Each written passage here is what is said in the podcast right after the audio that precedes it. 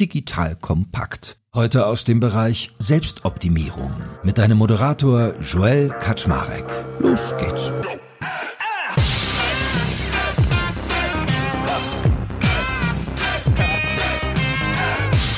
Hallo Leute, mein Name ist Joel Kaczmarek bin der Geschäftsführer von Digital Compact und in der heutigen Folge kriegst du wieder unser geiles Problem-Solver-Format auf die Ohren. Und zwar haben wir ja mit Makers und Shakers einen Business Club für die Digitalwirtschaft geschaffen und dort tauschen wir uns untereinander häufig in virtuellen Meetings aus. Und diese Meetings heißen bei uns Sessions und können ganz unterschiedliche Formate haben. Und eines dieser Formate ist der Problem Solver, welches wie folgt funktioniert. Wir haben heute drei Experten dabei und heute sind es wirklich mal nur Männer, sonst sind wir da nämlich diverser unterwegs. Und diese drei Experten bekommen von einem Mitglied unseres Clubs ein Problem geschildert. Zu diesem Problem werden dann auch fleißig Nachfragen gestellt, bis die Experten alles verstanden haben und dann hört das Mitglied nur noch zu.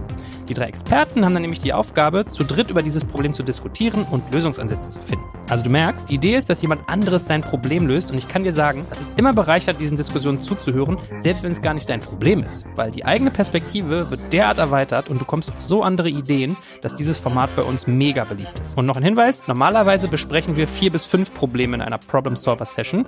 Heute beschränken wir uns jedoch auf eines und zwar das von Andreas Maurer, der sich gleich auch nochmal vorstellt. Und natürlich geht es heute deutlich weniger im Team zu, als dies im Club sonst der Fall ist. Falls es deine Neugierde weckt, kannst du dir Makers und Shakers natürlich gerne mal unter makersandshakers.com anschauen und dich dort für eine Mitgliedschaft bewerben. So, und nun lass uns endlich starten. Wir haben heute nämlich drei tolle Experten an Bord. Der eine darf ich selbst sein. Ich bin Joel Kaczmarek. Ich habe das Online-Magazin Gründerszene aufgebaut, bin Autor der Samwa Bestseller-Biografie und betreibe seit 2015 den Digital Compact Podcast sowie seit 2023 besagten Business Club Makers und Shakers. Und ebenfalls seit 2023 bin ich auch der Moderator vom Podcast der Bundesregierung. Die anderen beiden Experten, das sind Gunnar Lott und Rupert Botmeier. Beides tolle Menschen, die eine extrem schnelle Auffassungsgabe haben und sich am besten mal selbst vorstellen. Komm Gunnar, mach du doch mal den Anfang und stell dich vor. Ich gehe Themen, glaube ich, dann eher von der Kommunikationsseite an, bin der Geschäftsführer einer kleinen Kommunikationsagentur in Berlin, eindeutig der Älteste hier und würde mir auch zuschreiben, dass ich hier die Weisheit des Alters ein bisschen reinbringe. Ich habe eine lange Karriere in der Verlagsbranche hinter mir. Das ist eine Erfahrung, die so nicht mehr zu wiederholen ist, sage ich mal, die mich aber glücklich macht, dass ich sie habe, weil das eine ganz andere Art der Kultur ist, als die, die man in Tech-Unternehmen und Startups hat. Nebenher bin ich Podcaster und ach, das reicht eigentlich. Also ich kann an sich sagen, äh, Gunnar, es hat eine unfassbar schnelle Problemauffassungsgabe. Genauso wie der liebe Rupert. Hallo Rupert, sag doch auch einen kurzen Satz zu dir. Ich bin Rupert, äh, Co-Gründer von Disruptive und wir helfen halt Unternehmen bei Herausforderungen, wo sie nicht weiterkommen, in radikal kurzer Zeit einfach auf völlig neue, innovative Lösungen zu kommen, vor allem indem wir von anderen Industrien versuchen zu lernen und das auf andere Branchen irgendwo adaptieren. Dafür haben wir ein eigenes Format entwickelt, Rapid Innovation nennen wir das. Dafür haben wir auch eine eigene Kollaborationsplattform gemacht, wo das Kunden dann auch dezentral selber ausführen können und wir tun das gerade mit dieses Format mit künstlicher Intelligenz komplett durchautomatisieren, dass du dann dein persönliches Business-Orakel hast, wo du nur noch deine Herausforderung eintippst und dann mehr oder weniger schon die Lösung auf dem Silbertablett serviert bekommst. Andreas, sag mal einen Satz, wer du bist.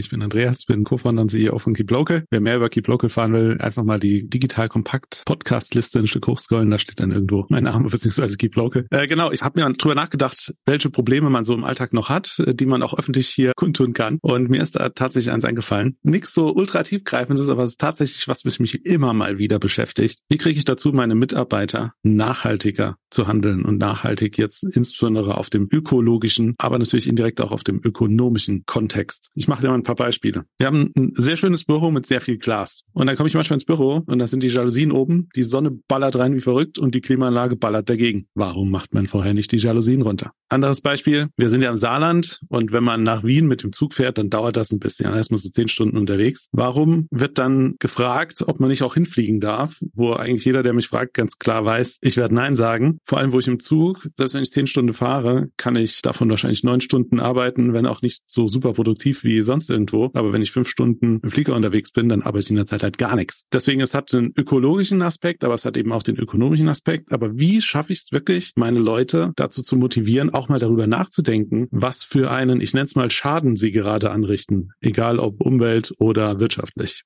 Geht es dir darum, dir gegenüber sozusagen die Benefits im Blick zu behalten oder so gesamtgesellschaftlich oder beides? Gesamtgesellschaftlich. Also ist dir wichtiger, dass die Leute an die Umwelt denken, als dass sie an deinen Umsatz denken, dass du die Heizkohle, Heizungskohle zum Beispiel raushaust. Das ist ja indirekt der Fall. Mir geht es in dem Fall tatsächlich um das Gesamtgesellschaftliche, weil wenn man eben dafür sorgt, dass die Klimaanlage nicht ballert, ist das gut für den Planeten, aber es ist auch gut für unseren Geldbeutel. Rupert, dann machst du mal den Anfang heute. Was immer schlecht ist, ist vorwerfen, belehren, weil das schafft immer Gegenhaltung. Selbst wenn du recht hast, werden dann die Leute trotzig im Sinne von, wieso wirft jetzt ausgerechnet mir die Person das vor, weil dann fallen denen wahrscheinlich auch zehn Argumente ein, warum du selber nicht ökologisch bist. Und jeder hat irgendwo seine ökologischen Dinge liegen, wo man sagt, gar nicht gut für das Klima oder für die Umwelt. Deswegen würde ich nie versuchen, da irgendwo belehren, vorwerfen oder sonst irgendwas zu sein, weil da wird gar nichts verankert, dann kriegst du eher die Anti-Haltung. Ich glaube, was halt wichtig ist, erstmal, du musst es als Ziel ausrufen, als Firmenziel. Ganz konkret, das ist ein Ziel von uns. Könntest du dir überlegen, ob du auch Erfolgsmesszahlen daran hängst? Ne? Jeder kriegt ja wahrscheinlich ein variables Gehalt und ein Teil unter anderem ist eben ökologischer als Firma zu werden, nachhaltiger CO2 zu reduzieren, dass man das dann einfach als festes Konstrukt macht. Und du musst es echt wiederholen, wiederholen, wiederholen. Und wenn du schon am Kotzen bist und dich selber nicht mehr hören kannst, ne, und dann sagst du, ey, diese alte Leier, ey, ich komme mir vor wie eine Platte, die einen Sprung hat, ne, und jetzt wiederhole ich es zum hundertsten Mal, dann kommt's an. Und das zweite ist halt Maßnahmenplan entwickeln und äh, mit gutem Beispiel vorangehen. Ne? Wenn, wenn die Leute merken und es wahrnehmen und auch spürbar ist, dass du deine Verhaltensweise änderst, ne, dann ist es mal das, was ich oben als Führungskraft halt reinkippe, kriege ich unten als Verhaltensweise raus. Dann ist es eher wahrscheinlich, dass man es da aufgreift und Leute das dann eben mit aufgreifen. Also überleg dir selber, was sind eigentlich heute deine ökologischen miesen Fußstapfen, die du hast und dann änder die. Sonst kriegst du immer, das ist dann wie so ein Bumerang, der zurückfliegt und dann sagst du, ich esse zwar kein Fleisch mehr, aber dann sagst du, ja, aber dafür fährst du SUV oder was weiß ich. Ne? Also du, jeder hat irgendwo ein Laster und das geht, kommt dann halt zurück. Ich kann aus eigener Erfahrung sagen, dass das mit dem Vorbild auch ein Nachteil sein kann. Ich bin so weit mehr ökologisch als alle meine Kollegen, jenseits von, ich fliege seit zehn Jahren nicht, ich bin Veganer, alles, alles, alles. Deswegen vergleichen sie sich gar nicht mehr und machen gar nicht mehr mit. Das hat so ein bisschen so eine zweischneidige Sache, aber ansonsten hat Rupert natürlich mit allem recht, was er da gesagt hat. Ich habe mal eine Unternehmensberatung mitgemacht, das einzige Mal, dass ich auf der empfangenden Seite einer Unternehmensberatung war. Es war eine Schweizer Agentur und die hat alle Prozesse geplottet, so ganz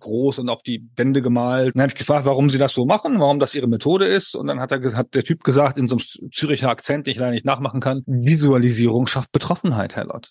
Und das ist mein, meine Lebensmaxime seither. Das ist, weil es ist so perfekt. Visualisierung schafft Betroffenheit. Das stimmt einfach. Oder Transparenz schafft Betroffenheit, könnte man auch sagen. Das heißt, was Rupert sagt, Ziele ausgeben, auch so kleine inkrementelle Ziele. Wir wollen fünf Prozent, zehn Prozent besser werden da drin. Das ist, das gehört zu den Firmenzielen. Wir können das an Incentives koppeln. Wir können das aber auch an eine Spendensumme koppeln, die wir irgendwem geben oder so. Es muss nicht immer gleich Geld für alle Leute sein. Ich bin überhaupt nicht der Meinung, dass Leute für alles Geld haben müssen. An irgendeine Art von Incentive kann man das natürlich koppeln. Und dann diese Ziele super transparent immer auch zeigen. So, wir haben jetzt im letzten Monat vier Prozent eingespart anstatt sechs, hätten wir oder sonst irgendwas so. Wenn man die Ziele dann reißt, dann gibt es meistens oft für viele Leute kein Incentive mehr, dann noch mehr zu machen. Aber das ist dann auch nicht so schlimm. Da hat man immerhin Ziele erreicht, ja. Und das ist eigentlich eine relativ einfache Methode, mildes Wir-Gefühl herzustellen über das, was eh da ist, wenn man es nicht übertreibt. Gerade wenn der Gründer so ein bisschen sehr öko ist, weiß ja nicht, dass dann Leute auch denken, oh, boah, ey, jetzt kommt das wieder, dieses grüne Geschwäsch, ey. Ich glaube schon, dass das muss dann bei denen liegen und die Durchführung muss auch bei denen liegen, aber du musst die Transparenz-Sachen bereitstellen, alle Zahlen, alle Sachen und auch die Methodik und idealerweise kommt jemand anders mal rein, der halt so die 20 einfachen Tipps gibt und dann setzt sich das Team hin, sagt, die priorisieren wir jetzt, da hältst du dich ganz raus. Was glaubt ihr denn, wie wir die Zahlen erreichen? Aber ich würde sagen, übers Jahr 15 Prozent ist eine realistische Zahl. Was meinen Sie, Herr Berater? Jawohl, fertig. Und dann mal gucken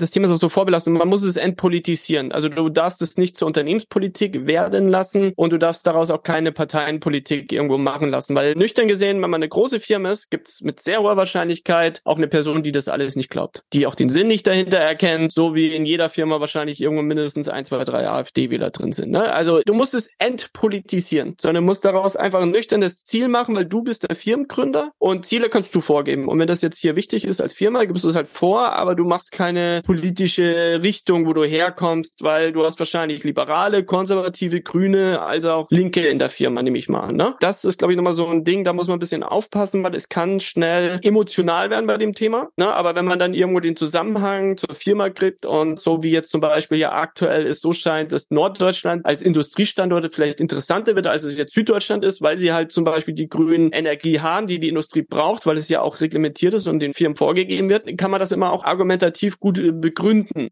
Ich habe so überlegt, das ist eigentlich so ein mehrstufiger Prozess. Der dritte Punkt kam mir als erstes in den Kopf, aber wenn man so drüber nachdenkt und das, was Rupert gerade sagte mit der Entpolitisierung, gehört da eigentlich auch mit rein, vielleicht als noch weiterer Schritt. Ich finde, das erste ist erstmal Aufklärung. Ich staune oft, was ich weiß, was ich denke, was Common Sense ist, ist es aber gar nicht. Und genauso habe ich auch Wissenslücken. Also ich bin zum Beispiel so ein, ich mag irgendwie gern Recycling, dann kommst du immer in diese scheiß Debatten rein, ob es nicht in der, im, im, Auto eh alles zusammengekippt wird, aber ich habe zum Beispiel damals nicht gewusst, als dann jemand zu mir meinte, ich darf keine Pizzakartons in die Papiertonne schmeißen, weil die sind beschichtet und wenn die fertig sind, dann wird das ganze Papier da irgendwie versaut, das macht mehr Schaden als Nutzen. Okay, manche denken gar nicht so weit, dass wenn die Jalousie oben ist, dass mehr Wärme reinkommt, vielleicht fand Physik scheiße in der Schule, you name it. So, Schritt eins, Aufklärung. Schritt zwei, denke ich, wäre Sichtbarmachung, was Gunnar ja auch so ein bisschen gezeigt hat. Also mal ein Gefühl zu geben, was ist denn der Impact? Wenn ich irgendwie einen Tag lang dies, das, jenes mache oder nicht mache, was ist denn dann der Unterschied? Weil sind wir mal ehrlich, ich hätte auch nicht so einen Bock für deine Firma zehn Stunden lang mit Zug nach Wien zu fahren, wenn ich irgendwie in eine Stunde zwanzig hinfliege, hey, auch keinen Bock drauf. Könnte ich voll verstehen. Und dann aber mal sichtbar zu machen, okay, guck mal, wenn wir jetzt hier ein Glas Wasser nehmen würden, das ist CO2, dann wäre das so viel Zug versus so viel Fliegen und dafür hast du noch folgende Benefits, bla bla bla. Schritt drei ist, und der Gedanke kam mir als erstes in den Kopf, als du es erzählt hast, das Thema Accountability. Es ist nicht ihr Geld, was sie da zum Fenster rausfeuern. Und da gab es mal so ein schönes Video, da hat irgendwie jemand auf einem Event mal hier Gary Vaynerchuk, Gary V mal gefragt, hey Gary, wie kann ich es erreichen, dass meine Mitarbeiter und Mitarbeiterinnen irgendwie genauso unternehmerisch denken wie ich als Geschäftsführer? Da hat er gesagt, kannst du nicht. Ist auch eine vermessene Annahme von dir. Das sind Mitarbeitende. Die kriegen Geld dafür, dass sie etwas tun. Du kannst nicht erwarten, dass sie den gleichen Drive haben wie du. Von daher diese Accountability aber herzustellen, dass es in ihrem Verantwortungsbereich liegt, dass wenn die Kohleheizung im Keller irgendwie die ganze Zeit ballert, dass dann die Company irgendwie 40 Euro verliert, die vielleicht sonst in ein schönes Mittagessen hätten fließen können mit einem wichtigen Kunden. Sowas halt mal deutlich zu machen, das wäre, glaube ich, das nächste. Und dann, und da weißt du bei Ruperts Punkt auch, als er meinte hier, die Leute fangen an, aggressiv zu werden, wenn du da irgendwie mit denen schimpfst. Es gibt so dieses Phänomen des emotionalen Geisterfahrers, nenne ich das. Hat mir auch Stefan Lammers beigebracht, dieses Wort. Manchmal machen Menschen was falsch, du weißt sie drauf hin und sie haben die Dreistigkeit, trotzdem noch patzig zu werden. Und es ist aber auch irgendwie normal. Ich weiß nicht, wie es dir so geht, aber wenn mich jemand anmault, weil ich in zweiter Spur geparkt habe und ich weiß, ich gehe nur kurz mein Kind abholen und wenn er von dem angegafft, dann blöke ich auch immer zurück. Von daher würde ich drüber nachdenken, was können Anreize sein, die schlauer sind. Und da ist mir ein Beispiel eingefallen. Es gab mal einen Stromversorger in Australien, der hat Stromrechnungen an seine Kunden geschickt und hat oben auf die Stromrechnung raufgeschrieben, was die Nachbarn verbraucht haben. Und siehe da, 20 Prozent Reduktion des Verbrauchs. Bloß aus dem reinen Vergleich, aus dem Wettbewerb heraus, scheiße, hier in meinem Haus gibt's mindestens mal ein oder zwei, die weniger verbrauchen als ich. Von daher, vielleicht kannst du ja auch einen Wettbewerb draus machen. Und da sind wir wieder beim Thema Sichtbarmachung. Wenn du irgendwie sagen kannst, Gruppe A und Gruppe B, oder vielleicht bist du irgendwo eingemietet und es gibt noch andere Mietparteien in dem Haus und du sagst, Leute, wollen wir mal hier irgendwie gegenseitig mit Stromzähler erfassen, wer wie viel Strom verbraucht? Und dann sagst du hier, die Arschlöcher aus dem zweiten Stock, die waren schon wieder besser als wir dieses Jahr.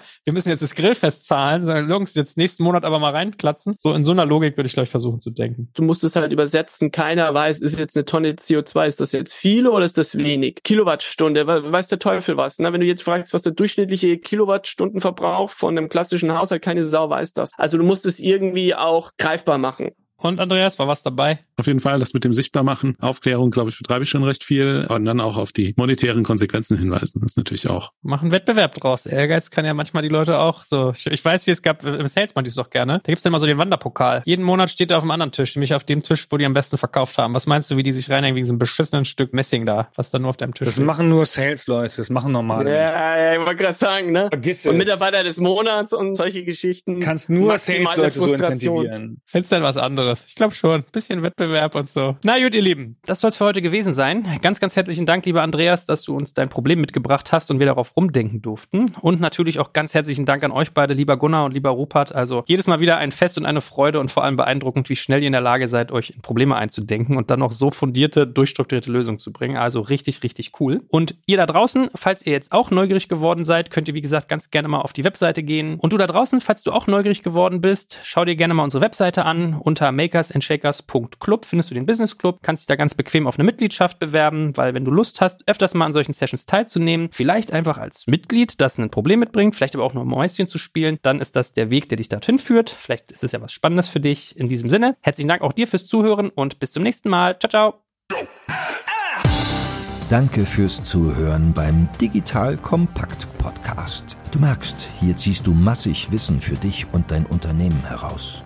Wenn du mit uns noch erfolgreicher werden möchtest, abonniere uns auf den gängigen Podcast-Plattformen. Und hey, je größer wir werden, desto mehr Menschen können wir helfen.